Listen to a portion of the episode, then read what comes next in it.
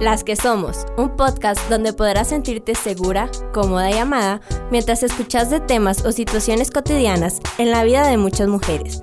Quédate con nosotras y descubrí lo que tenemos que decirte en este episodio.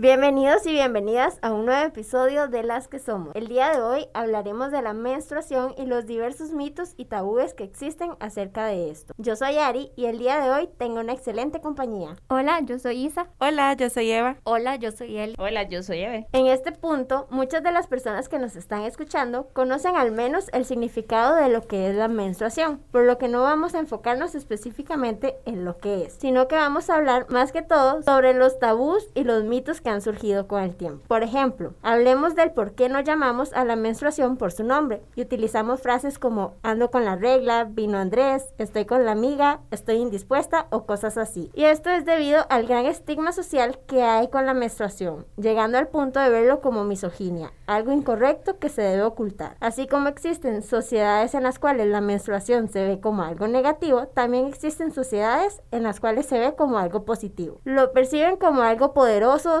sanador, protector y sagrado. Sin embargo, este segmento de la sociedad es muy pequeño, por lo que sigue predominando el lado negativo. Isa, vos tenés algunos datos para compartir, ¿no es cierto? Sí, Ari, sin duda alguna la menstruación es uno de los temas que a muchas personas les cuesta hablarlo como es, siendo un proceso completamente natural y que todas hemos pasado por eso. Incluso también es un tema que muchas veces está ligado con la desinformación. Creo que todas hemos escuchado algún que otro consejo para lidiar con el periodo o incluso creer cosas alrededor de este tema que al fin y al cabo terminan siendo mitos y por eso es bastante importante que todos y todas estemos conscientes de eso. Por ejemplo, un mito que se puede pensar es que el dolor en la menstruación es completamente normal. Sin embargo, en todos los casos no es así. Sí es cierto que podemos sentir una que otra molestia, pero es importante conocer y saber en qué momento pasa ese límite, por lo que es bastante importante consultar con el médico para llegar a la raíz del dolor. Chicas, de hecho, han escuchado, por ejemplo, que si se tiene relaciones sexuales con la menstruación,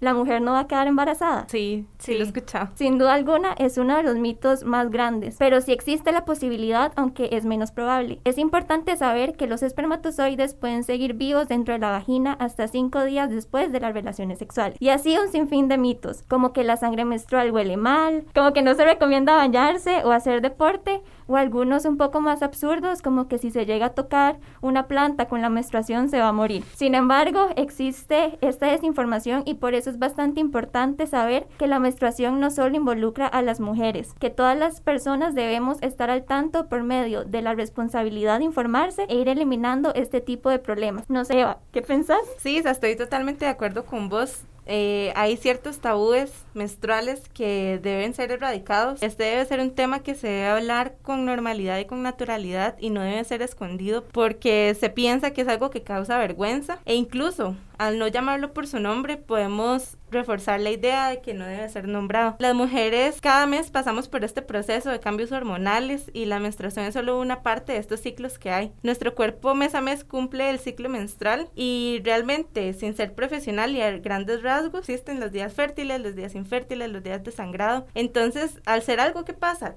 a todas las mujeres todos los meses debería dejar de ser un tabú y dejar de dar vergüenza. La sociedad nos ha brindado muchas alternativas, como lo son los tampones, las toallas sanitarias desechables, las de tela, las copas menstruales. Y la verdad es que todas las mujeres deberíamos de sentirnos libres y escoger la que más se adecue a nuestras necesidades y nos haga sentir más seguras y cómodas. Y dejando de lado los mitos que también circulan a, a través de estas opciones de higiene personal. La mejor manera realmente de escoger este método es investigar las ventajas y las desventajas de cada una y desmentir los mitos que se han mencionado a lo largo de la historia referente a estos artículos. Por ejemplo, eh, un dato curioso es que la primer copa menstrual se inventó en 1937 y antes se fabricaban con materiales como con caucho y látex. Y a finales de la década de los 90 fue que se empezó a hablar de estos eh, implementos. Hasta el, después del 2000 es donde han sido más aceptadas y compradas por la sociedad. Realmente hoy hay muchas tallas, muchos colores y formas y beneficios que nos ofrecen las copas menstruales y es importante que nos informemos cuáles están aprobadas por el Ministerio de Salud, cuál es la talla adecuada para para cada una y empezar a hablarlo con más naturalidad. Parte de esta aceptación de la menstruación, pienso yo que es la publicidad, es parte de cómo las personas perciben la menstruación. Por ejemplo, muchas marcas de toallas sanitarias solían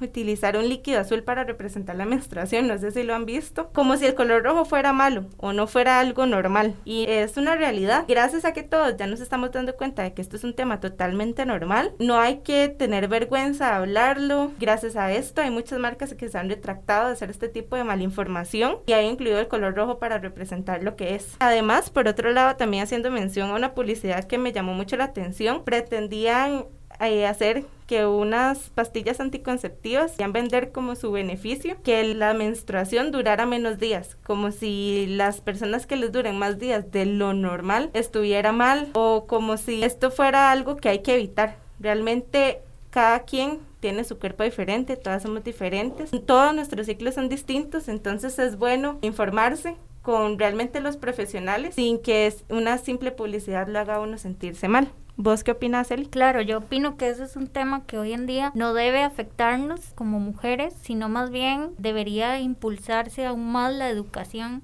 en cuanto a todos estos temas. Por ejemplo, yo busqué algunas preguntas que casi siempre nos hacemos todas cuando estamos tomando pastillas y una de esas es que si puedo utilizar pastillas para retrasar o interrumpir el periodo. O sea, ¿cuántas hemos ido a la playa y decimos, no, esta semana viene la regla? Y ahora hay muchas opciones. Generalmente, a veces hasta estando dentro del mar, y bueno, se corta. O hay pastillas en las que no dejas de tomar todas las pastillas sino que continúas tomando pastillas y entonces el periodo se retrasa. También para las que desean ser mamás, hay una pregunta. ¿Cuánto tiempo después de haber dejado las pastillas se puede quedar embarazada? Yo tengo una amiga que dejó las pastillas y la dejó solo como para descansar porque también hay, hay especialistas que recomiendan que el cuerpo de la mujer debería descansar de las pastillas cada cierto tiempo.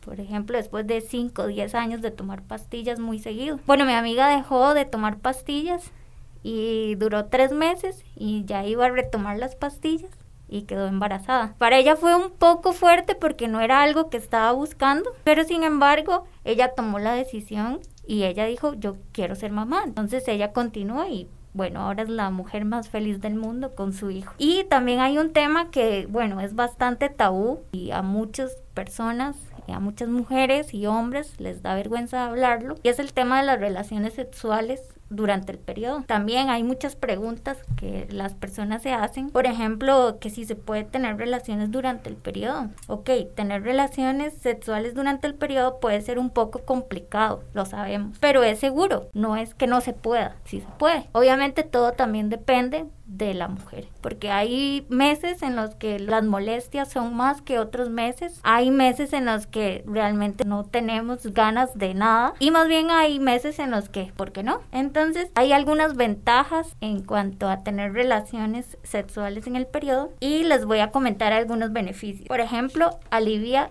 los cólicos. Dicen que es muy bueno para eso. Las relaciones sexuales también activan la liberación de endorfinas que te hacen sentir bien y te ayudan a distraerte de tus molestias menstruales. Entonces puede ser una buena opción. Periodos más cortos. Las contracciones musculares durante un orgasmo expulsan el contenido uterino más rápido. Esto hace que el periodo puede que sea más corto. El incremento en el deseo sexual. Algunas mujeres sienten más deseo durante su periodo. Un lubricante natural podría aliviar tu dolor de cabeza. Y algunos consejos, pues lo más importante es ser abierta y honesta con tu pareja.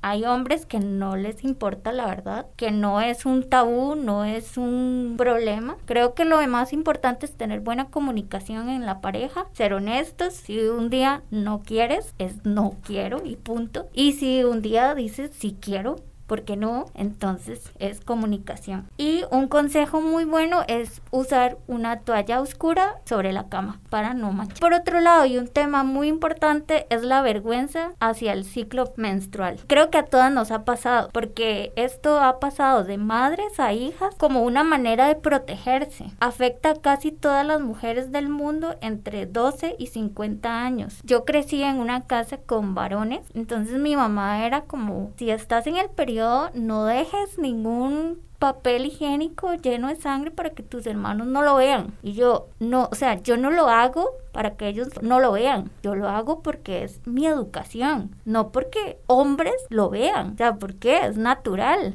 no es nada malo y ellos tienen que estar acostumbrados a eso. Ellos van a estar con una pareja y no van a decirle, uy, no, no voy a entrar al baño porque está con la... O sea, no. Y por último, para terminar, quería darles una frase que busqué y me pareció muy interesante y es para menstruar sin dolor, sin vergüenza ni tabúes, se necesita comunidad. Ari, ¿vos qué piensas? Sí, Eli, en eso que decís tenés mucha razón, porque al menos el 85% de la vergüenza que algunas mujeres sienten al hablar sobre la menstruación es debido a un tabú social. Y por eso es que me gustaría compartirles esta frase que encontré mientras leía algunos blogs. La menstruación es la única sangre que no nace de la violencia y es la que más asco te da. Y eso es cierto, porque muchas veces normalizamos algo tan grave como la violencia y satanizamos algo tan natural como lo es la menstruación algo que es parte del ciclo de vida de cada mujer. Gracias, Ari. ¿Qué tal si normalizamos la menstruación, chicas? La desinformación, ya sea un tema de tabú, puede afectar a la salud en pleno siglo XXI. Yo creo que no podemos dejar que persistan los falsos mitos o que algo tan natural como es la menstruación influya en los derechos de las mujeres. La menstruación es natural y saludable. Creo que hablar sin problemas sobre nuestra menstruación, sentirnos únicas y maravillosas en cada ciclo menstrual. Creo que tenemos que tener un ritual con nuestro periodo, educar y hablar en nuestro ámbito familiar con normalidad, hacer partícipe a los hombres eh, de estas charlas como nos mencionaba Eli, que si nos manchamos, no correr a escondernos, no, por favor, límpiate, sigue tu ritmo. Tener este, la regla menstrual es un signo de que estás sana y de que tu cuerpo está funcionando perfectamente. Bueno, y ahora te damos algunos consejos y recomendaciones para que los periodos alternen nuestra rutina diaria en la menor medida posible. Dedicar el tiempo necesario al descanso, seguir una dieta sana, equilibrada. Esto no significa que tienes que dejar de comer cosas que te gusten. Emplear todos los días unos minutos para hacer estiramientos o ejercicios físicos. Creo que a nadie le cae mal hacer un poquito de aeróbicos. Recurrir a remedios naturales para aliviar las molestias musculares, como nos mencionaba Eli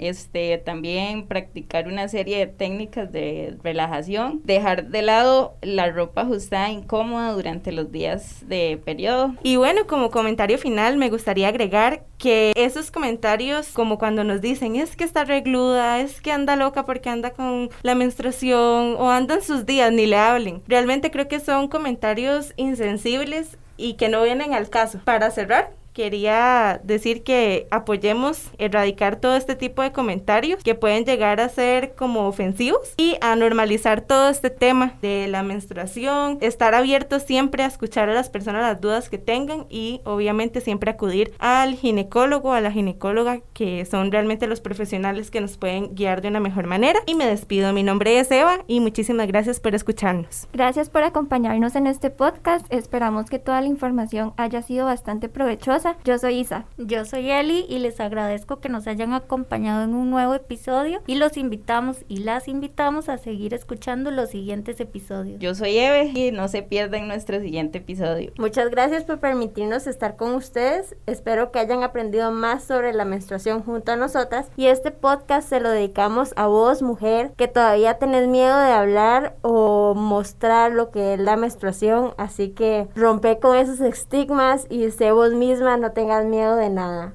Yo soy Ari y los y las esperamos en el próximo episodio.